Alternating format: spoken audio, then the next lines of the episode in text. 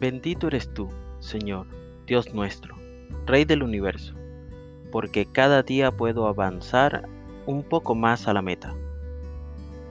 No tengas miedo, porque yo estoy contigo.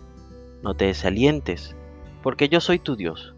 Te daré fuerzas y te ayudaré, te sostendré con mi mano derecha victoriosa. El Everest es la montaña más alta del mundo y muchos son los que se han propuesto escalarla hasta la cima. Al ver documentales y películas del Everest, aprendes que no está permitido escalar esta montaña sin la preparación previa, aunque algunos han roto esa regla. Antes de intentarlo, deben haber escalado otras montañas de gran altura y de diferentes grados de complejidad. Cada logro en esas montañas les permiten acercarse un poco más a su objetivo. El hecho de que comiencen a escalar el Everest no significa que llegarán a la cima. Solo pocos lo lograrán.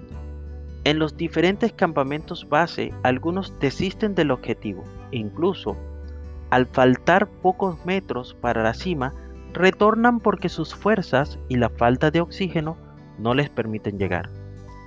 Eso no significa que no lograrán en un futuro cercano y retornan contentos por la experiencia y se preparan para volverlo a intentar el año siguiente.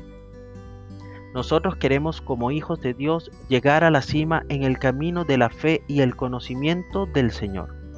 Para ello, nos entrenamos en pequeñas pruebas y a medida que las superamos y encontramos la bendición en ellas, sabemos que podemos subir un poco más. No importa cuánto tiempo nos lleve conquistar la cima más alta y cuántas veces debamos retroceder.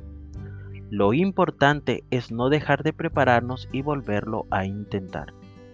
Que esta semana que está comenzando sea una oportunidad de conquistar otra montaña de la fe y del conocimiento de Dios. Que el Eterno te bendiga y te preserve que el Eterno ilumine su rostro hacia ti y te otorgue gracia. Que el Eterno eleve su rostro hacia ti y ponga paz en ti.